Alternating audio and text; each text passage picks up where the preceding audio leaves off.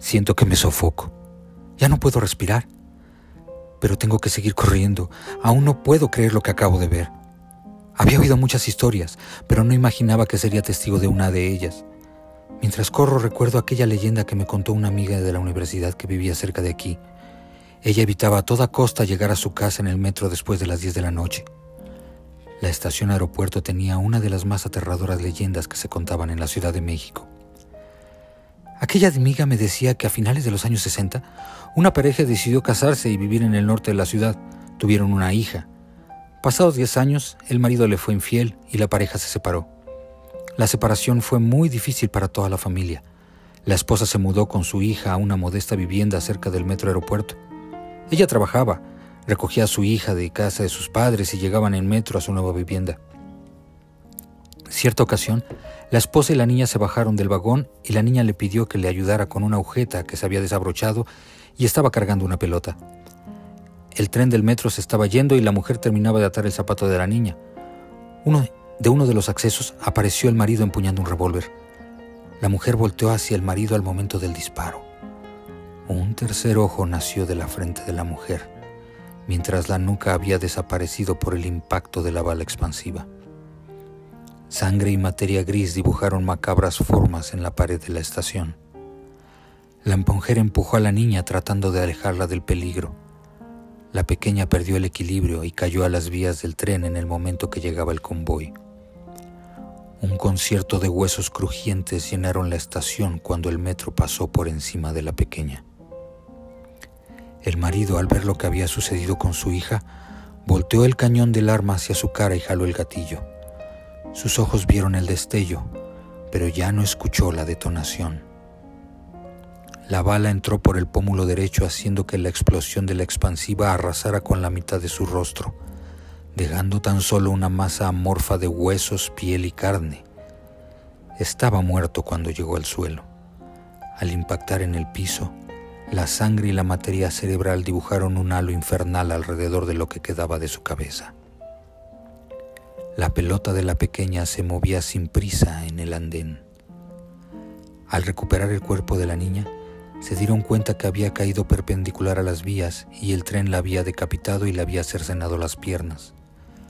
La pelota seguía moviéndose sin prisa en el andén. A partir de entonces, se dice que la niña se aparece buscando con quién jugar o a quién llevarse con ella.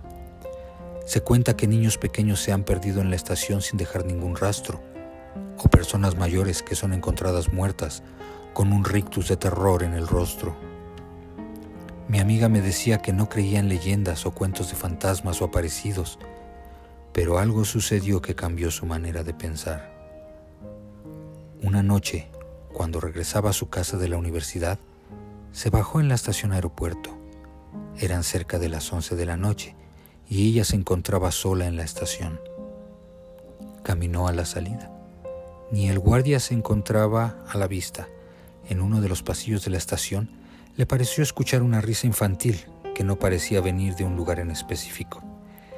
Ella siguió caminando, pero un escalofrío le recorrió toda la espalda. A mitad del pasillo pudo ver a una infantil silueta que se vislumbraba al final. Sin saber cómo, una pequeña estaba junto a ella. Mi amiga estaba petrificada. La niña, con un rostro angelical, le pidió que le atara sus zapatos porque ella no podía ya que estaba cargando su pelota. Cuando ella volteó hacia abajo, un grito se ahogó en su garganta al descubrir que la pequeña no tenía pies. Solo dos muñones sangrantes flotaban en el aire. El alarido solo pudo salir cuando descubrió que ya no estaba la pelota en sus brazos. En su lugar se encontraba la cabeza de la niña y del muñón del cuello. Brotaban gusanos y despedía un olor fétido.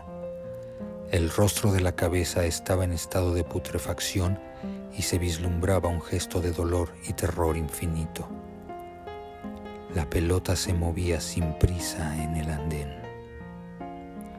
Ella comenzó a correr hacia la salida mientras una carcajada siniestra llenaba toda la estación. Después de eso, le tomó mucho tiempo volver a usar el metro y muchos años después no se atreve a entrar a la estación de aeropuerto de noche. Yo siempre he sido escéptico, no creo en eso, no creo en fantasmas o en aparecidos, pero hoy he llegado a la estación aeropuerto. Son las 11.07 de la noche. El andén está desierto. Camino hacia la salida mientras de la nada las luces parpadean. A lo lejos, el botar de una pelota se escucha y se acerca.